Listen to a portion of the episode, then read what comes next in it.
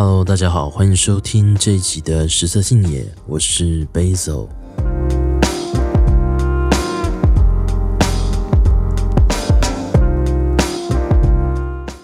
Hello，大家。那今天这集呢，其实我原本是想要挑一个主题来做的，但是呢，因为我最近思绪有点杂，想不到一个真的想要讲的主题。那因为我最近刚好在放暑假嘛，那放暑假就多了很多自己的时间。我想说，嗯，那不如我就来跟大家聊一下我最近都看了一些什么好了。因为很多不管是剧还是书啊，我都是这种长假的时候才比较有时间把它看完，平常的时候不一定有时间。哦，那第一个我看的觉得很不错的呢，是我前阵子终于看的《Vivi》啊，《V I V Y》，呃，是一部动画作品，然后是今年的四月新番。今年的四月新番其实有蛮多不错的。作品出现，就不管是续作还是一个新的作品，比如说像那个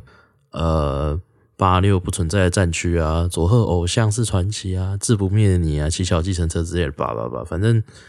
今年四月好的作品其实还蛮多的。然后 Vivy 它应该算是今年的神作之一哦。除了动画品质很好，因为它是由那个我们俗称霸权社的 WE Studio 制作的原创动画以外，整个故事的编排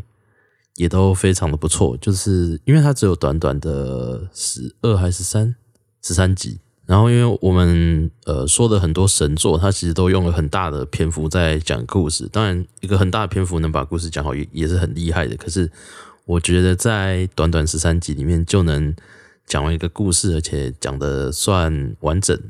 然后又让大家觉得整个剧情非常的棒，又让大家很有代入感，那个是一件很不容易的事情。更何况它是原创动画，基本上没有其他的这个，比方说像是漫画或者是小说这些文本来当参考的情况下，那 Vivi 它的故事其实是在讲说，就是人类在呃 AI 发展。到后来的有一天，突然 AI 集体开始屠杀人类。那为了要避免就是屠杀人类这个未来会发生呢，所以就是在未来的一个博士，他就传送了一个城市回到一百年前的过去，就是 AI 刚开始跟人类生活变得紧密结合的时候。故事的主角呢，是人类史上第一台自律人形的 AI。也就是 Vivy，那 Vivy 呢，他就要跟这个自称自己是从一百年之后的未来来的这个 AI 城市松本，要一起合作，然后去避免人类最后迈向被 AI 毁灭那个未来。不过，其实避免人类被 AI 毁灭只是这个故事的表面上的任务啦。实际上，因为在那个世界里，就是呃 AI 有一条算是铁则吧。就是 AI 一出生就一定只会有一个任务哦，比方说像是哦，你的任务就是搬送货物哦，你的任务就是当个保全哦，或是你的任务就是在游乐园里面服务客人之类之类的。但是呢，代号歌姬的 Vivi，他在出生的时候被赋予了一个蛮模糊的任务哦，他的任务是要用歌声使大家获得幸福。那也为了这个目标，所以他需要去了解感情到底是怎么一回事，然后怎样才算是投入感情的唱歌。所以 Vivi 跟松本的这个百年计划，它一方面是要阻止人类被 AI 毁灭的计划，另一方面却也是呃，Vivi 他踏上旅程去了解感情，去理解心 c o c o r o 的意义到底是什么的一趟旅程。然后，嗯，其实这个主题我一开始在看的时候，有让我想到那个底特律变人，就是我之前有在呃前面的 podcast 讲过的一个游戏。然后他们的故事背景也蛮类似的，然后也都是呃一个 AI 在寻求自我的故事。所以如果你呃喜欢这种主题的话，那我觉得 Vivy 就非常值得你去看。不过，呃，我觉得有一个蛮不一样的点，就是在底特律变人的世界里面啊，其实人类对 AI 的态度其实普遍是蛮差的，就基本上没有把他们当人看。但是 Vivy 在那个世界呢，就是人类跟 AI 的关系应该算是蛮好的，因为 AI 在那个故事里面的蛮初期，其实就有获得人权了。那个人权的部分，甚至也不是 AI 自己去争取的，是那个人类立了一个法律，说 OK，我们要对 AI 更友善，就是 AI 应该要获得更多的人权。不过故事里面其实也有出现就是反 AI 的组织啊，但是我觉得好像是相对少数，因为在故事里面可以看到，呃，比方说人类让 AI 自己去呃经营一整个旅馆，而且那个旅馆还在太空，或者是让呃 AI 自己去营运一整个工厂，那个工厂还设置在一个孤岛上面。不过其实当然也是有。该怎么说呢？那种黑暗面吧，因为其实 Vivy 的故事里中间也有出现一个，呃，像底特律变人里面有出现过那种很多被废弃的 AI 聚集在一起的那种回收场，然后是很大量的废弃 AI 这个样子。只是我觉得这点在呃 B B 的故事里没有被强调。而且那些被废弃的 AI 好像比较像是没有办法丧尸的 AI，所以那个感觉不太一样。那总而言之呢，我算是蛮推荐这部作品的。其实，呃，今年的四月新番就是大家评价很好的作品，比方说像是那个《至不灭的你》，然后《八六不存在的战区》，好像都是比较。偏感动向的作品，那包含 V V 也是，所以也有人说啊，这几部作品不要连着看，不然你会哭成白痴。那总之，我非常推荐这部作品。呃，目前可以合法观看的平台，应该就只有巴哈姆特动画风吧。那反正就是注册个会员，就可以看的，也是免费的，所以大家就是可以去动画风上面看 Vivy 啊，非常推荐。然后呢，再来就是我最近其实，在重看，也呃也不算重看，因为这部作品我没有看过，但但它是旧的作品，是那个宝可梦 XY，就是我们以前说的这个神奇宝贝啊。我最近在重看那个它的 XY XYZ 那个系列的动画。那我今天其实也没有要推大家去看动画，因为那个本来就是个人好恶。我只是想说，呃，因为我看动画的时候发现一些有点有趣的东西。然后我自己其实从小就一直很喜欢宝可梦、神奇宝贝这个系列，就不管是游戏还是卡通都很喜欢，所以我就想说拿出来跟大家聊一下。而且其实我一直有想要试着用 Pokemon 来当主题来录一集节目，不过应该暂时还不会出来，因为还不知道要用什么来聊。那宝可梦这个 IP 其实，在特别是在最近几年，我觉得已经大到一个就是大家应该都知道的程度。小小时候看卡通，大家就觉得哦，那是小孩子的东西；玩游戏也觉得那是小孩子的东西。可是最近几年，因为像 Pokemon Go 啊，还有像那个出在 Switch 上面的 Pokemon Let's Go，都有很多人喜欢。所以其实不管是什么族群的人，最近这几年都对这个 IP 有更多认识。那 XYZ 那个动画。之所以特别，是因为他曾经呼声很高，曾经就是他是呃宝可梦的动画算是制作非常好的其中一个系列了。就动画本身制作品质就好，然后故事也写的不错。虽然说那个结局有些人会觉得很干，而且也因为那个结局，所以其实有一度延上过，也导致就是。接在 XYZ 后面的日月没什么人看，但其实日月也是蛮好的作品，这点算是蛮可惜的。那我觉得宝可梦这个系列之所以有趣，除了就是最表面的，你可以就是去抓野生的宝可梦这点，然后去培育他们以外，我觉得其实很多玩家很津津乐道的，应该反而是这个游戏它的世界观，就它一些背景设定。因为其实仔细想想，宝可梦的世界是一个蛮奇怪的世界，就是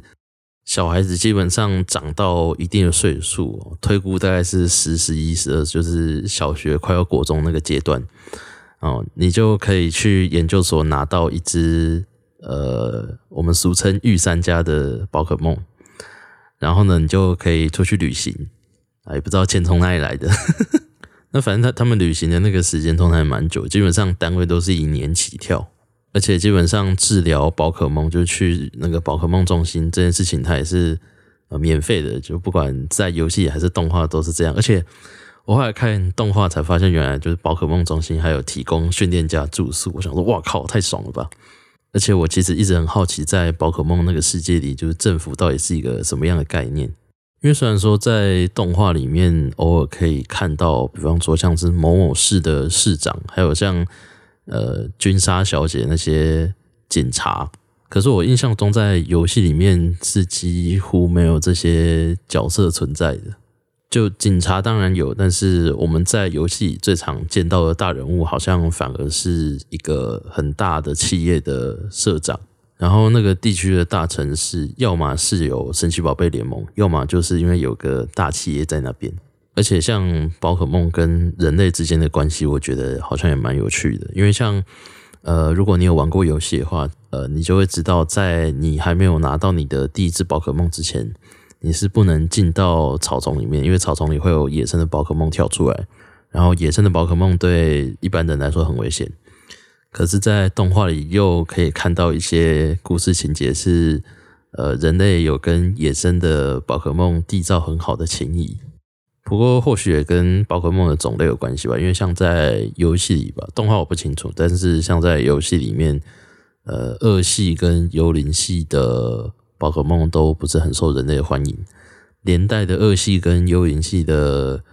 道馆在那个城市也都跟其他的城市不太一样。那因为就是宝可梦系列的新作，就是宝可梦传说阿尔宙斯，好像在明年年初预计。会上市，然后那是一个就是就类似前传，就是在讲就是还没有训练家这个概念之前的宝可梦世界大概长什么样子，所以我还蛮期待那个世界世界观到底会被怎么架构起来。好，我觉得再讲下去好像会变得有点太窄，所以 宝可梦的东西就到这边为止吧。不过，如果你对宝可梦或是我们比较常说的神奇宝贝的动画有兴趣的话，其实 X Y Z 这个系列算是蛮不错的，就可以从这边开始看。那现在台湾可以合法看到的版权呢，应该都是中文配音的，这个比较没有办法。然后 Netflix 的话也有，但是 Netflix 的也是英配的，它不是日文配音，所以。我自己是就是在动画风看中文配音的版本啊。那如果你小时候是看英文版的 Pokémon 长大的话，那可能你会比较习惯就是英文配音的版本。嗯，反正就大家自己选择喽。那最后的最后呢，是我最近在看的一本书哦，它呃中文的书名叫做《不良女性主义的告白》。然后是一个叫做罗珊盖伊的呃美国女性作家写的。那我其实还在考虑之后要不要就是介绍这本书啦，因为我之前做了厌女的那个主题嘛，然后也是推荐一本书。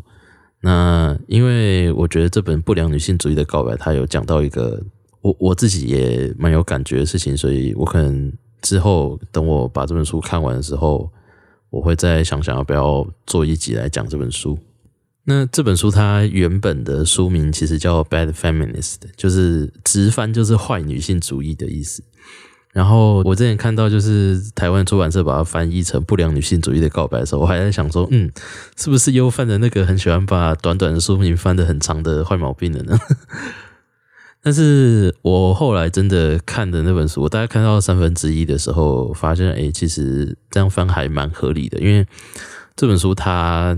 诶，算是用自传体写的，就是他真的是在告白，是真的在讲他自己的看法，然后很多都跟他自己的生命经验有关。那这本书我会开始看，其实是因为我在就是做完上一集讲厌女那个节目之后，然后那个玉宅文清相谈所的嘎拉有跟我聊一下就是女性主义的事情，然后他就有说到他很喜欢这本书。然后，因为这本书我买很久了，所以我就想说，我来看。而且，因为他的就是书的介绍，我觉得还蛮吸引我的。因为其实作者他给自己呃的女性主义的定义是不良女性主义的原因，就是因为社会对女性主义者有很高的要求。就包含女性主义者的社群自己，很常也对女性主义者有很高的要求。所以，呃，这时候作者他就是说，他自己对女性主义的认同是不良女性主义，就是只要你可以尊重多元的声音，那你就可以是一个女性主义者。女性主义者不一定要是一个什么什么样子。然后，这个就有让我想到百灵果他们常会讲的那个 vegan 理论。其实 vegan 理论，我觉得它一开始应该比较像是一个嘲讽啊，就是，嗯，因为大家常常觉得吃素的素食主义的那群人很派，所以今天百灵果他们的 vegan 理论就是，只要你今天愿意少吃一块肉，那你就可以是一个素食主义者，大概就是这个样子。但其实类似的概念，我觉得套在很多议题上都非常的合适，因为像女性主义其实也有类似的情况。因为像女性主义的流派很多，然后女性主义者给人的印象又常常都是他们一直在批判社会，所以久而久之，呃，社会对女性主义这个标签的印象就变得不好。那这本书他就在跟你讲说，嘿，要当一个女性主义者其实没那么难，可是他同时也跟你说啊，有一些社会现象，有一些比方说影视作品里的表现，或是这个文学里出现的。男女有别情况，它实际上是厌女的，或者是排斥掉某一些族群。那我们就应该要，比方说，减少去支持、去看这些影视作品，减少去看这些书，然后去对这些社会现象有所批判。那你也并不需要做到面面俱到，就是假设你就真的是很喜欢，比方说像是那些爱情偶像剧里面的剧情的话。那也没关系，就是你可以在其他地方努力，只要你愿意让各种多元的声音更被听到。作者他在书里有提到一句话，我觉得还蛮不错，就是他说他宁愿自己是一个不良女性主义者，也不要自己连女性主义者都不是。那我觉得作者他的想法对我个人来讲算是一种怎么说解脱吗？解放。因为我自己其实一直有在思考一一些东西，比方说像是哦，我作为一个男性，就生理性别跟心理性别都是男性的情况下，到底就是对女性主义的了解能到多少？因为像比方说像是基金女性主义有个想法，就是男性跟女性因为生理性别的不同，所以会有不同的生长经验。也因此，男性注定没有办法变成女性主义者。我我记得应该是这样，如果有错的话，就是可以跟我讲。那可能有些人听到这个想法会觉得，哈，太偏激了吧？就是而且它跟现实的状况就不太符合，因为现实就是也有男性的女性主义者，但是某种程度上来讲，它也是真的。因为比方说，像是呃。男性通常没有那种走夜路会需要恐惧自己被性侵害的经验，甚至连想法都不会有。但是女性呢，就算你没有被性侵害过，你还是会有那种一个人走夜路会需要担心这件事情的恐惧。就是那基本上是一个只有女生才会懂的事情。对于男性来说，这件事情他就是他就是难以想象。或是我之前有思考过一件事情，就是。呃，我是一个女性主义者，我可以喜欢霸道总裁爱上我的剧情吗？这样的事情，所以我觉得罗山盖伊的就这这本书的想法，算是给我一种不同的视野。嗯，那大家如果想要知道就是他的想法的话，其实也不一定要看书，但是书里还是写比较详细。不过如果你想要了解作者的想法的话，这个作者呢，他其实有上过 TED Talk。然后那个 TED Talk 的链接我会放在 Show Notes 里面。那呃，如果你想要看的话，其实，在 Google 上面搜寻“坏女性主义者的告解”就可以找到那个影片了。